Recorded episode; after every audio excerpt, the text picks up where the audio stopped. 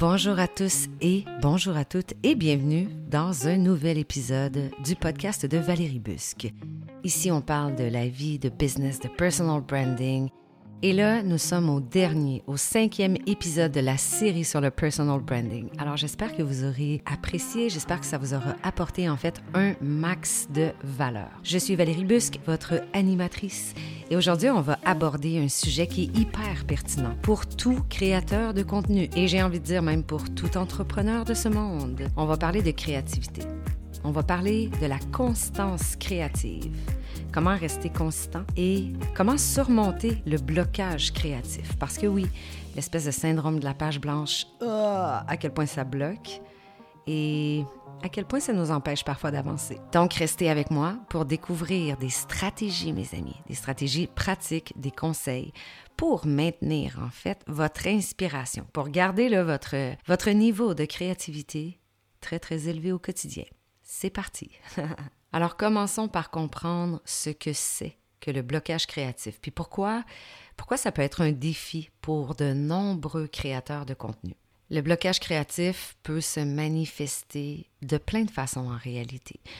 Perte d'inspiration, tu as des doutes sur ta capacité d'être créatif, d'être créative, euh, tu as même une résistance, en fait, à créer, à t'impliquer dans un, dans un nouveau projet. C'est hyper important de reconnaître que le blocage créatif, ben, ça fait partie, ça fait partie du processus de création. C'est part of the game, ça peut affecter tout le monde, même des personnes qui sont toujours, toujours, toujours connectées à leur créativité. Même les créateurs de contenu les plus expérimentés vont être affectés par ce blocage-là. Donc, je vais vous partager quelques stratégies, en fait, pour générer des nouvelles idées, pour aller taper dans votre créativité, pour être inspiré, etc. Tu vous ne pouvez pas penser, en fait, puis vous dire, ah, l'inspiration va juste venir à moi. Tu dois ouvrir appuie sur le bouton puis ouvre cette porte-là. Tu as des actions à faire. Tu peux pas attendre que les choses se fassent d'elles-mêmes. L'inspiration, tout se passe à l'intérieur de toi. À quel point c'est important de sortir de sa zone, d'aller explorer des nouvelles sources d'inspiration. Par exemple, lisez un livre, regardez des films, écoutez de la musique, découvrez des nouveaux artistes, euh, si vous aimez l'art contemporain, allez voir des expos. Moi, je sais que quand je me pose puis que je regarde un film, il y a tellement d'inspiration qui me vient. De par les textes, de par la composition des images, de par la musique, vous dire à quel point j'ai bâti ma carrière de photographe inspiré des magazines fashion et inspiré euh, des films que je regardais.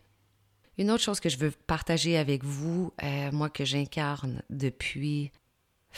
Je pense que j'ai commencé à faire ça vers l'âge de 15 ans, quelque chose comme ça. Mais d'avoir un petit journal d'idées, d'inspiration. Et avant, ce, ben, en fait, il est encore aujourd'hui papier, mais aujourd'hui, j'en ai un papier et j'en ai un dans mon téléphone avoir un petit journal comme ça pour vos inspirations, les réseaux sociaux, pour les idées. Vous allez noter toutes les pensées créatives que, que vous avez. Même parfois des idées qui vous semblent insignifiantes, vous les prenez, vous les déposez là. Vous allez pouvoir revenir plus tard. Et ça va peut-être émerger en autre chose, mais vous aurez déjà un petit musée d'inspiration qui est là, qui est présent. Alors ça, je vous invite fortement, fortement à faire ça. Comment on fait pour trouver de l'inspiration dans le quotidien? Puis on oublie que trop souvent, bien souvent, l'inspiration va se trouver dans les aspects tout simples de la vie, dans le quotidien, dans le day-to-day.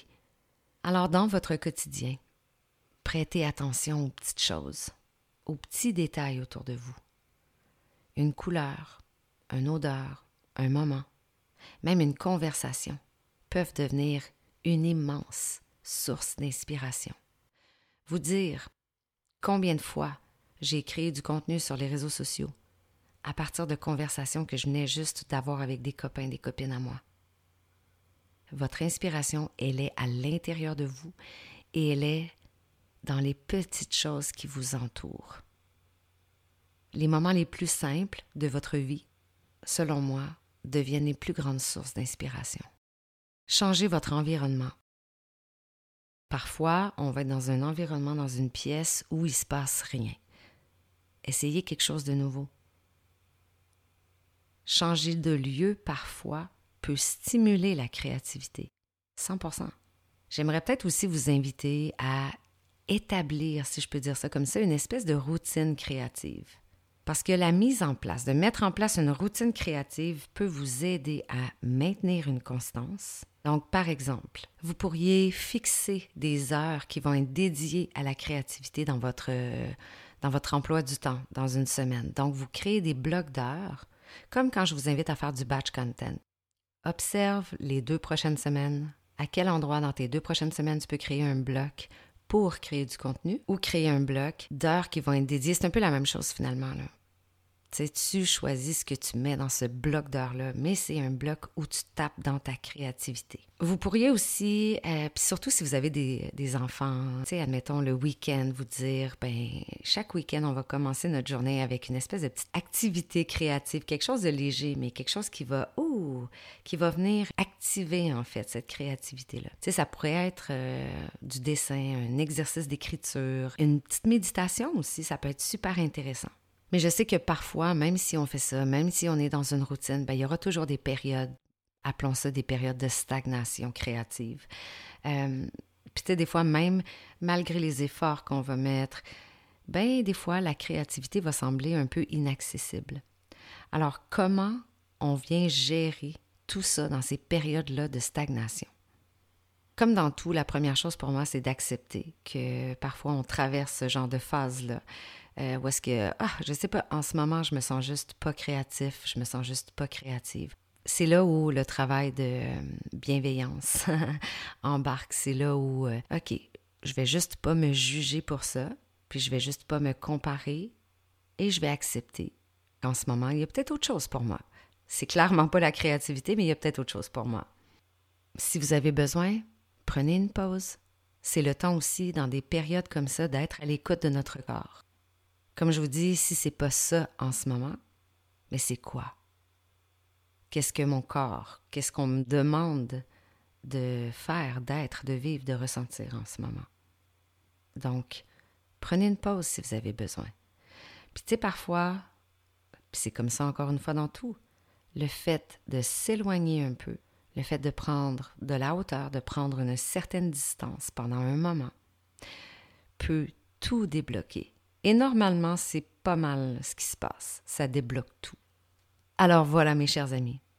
C'était mon épisode. C'est ce qui conclut l'épisode aujourd'hui sur la stagnation créative, comment on débloque tout ça, comment on s'y reconnecte. J'espère que vous aurez aimé l'épisode. Merci d'avoir écouté jusqu'au bout. Et rappelez-vous, la créativité, c'est un voyage. C'est pas un sprint, c'est un voyage, c'est une expérience. C'est pas juste le résultat c'est tout le processus complet.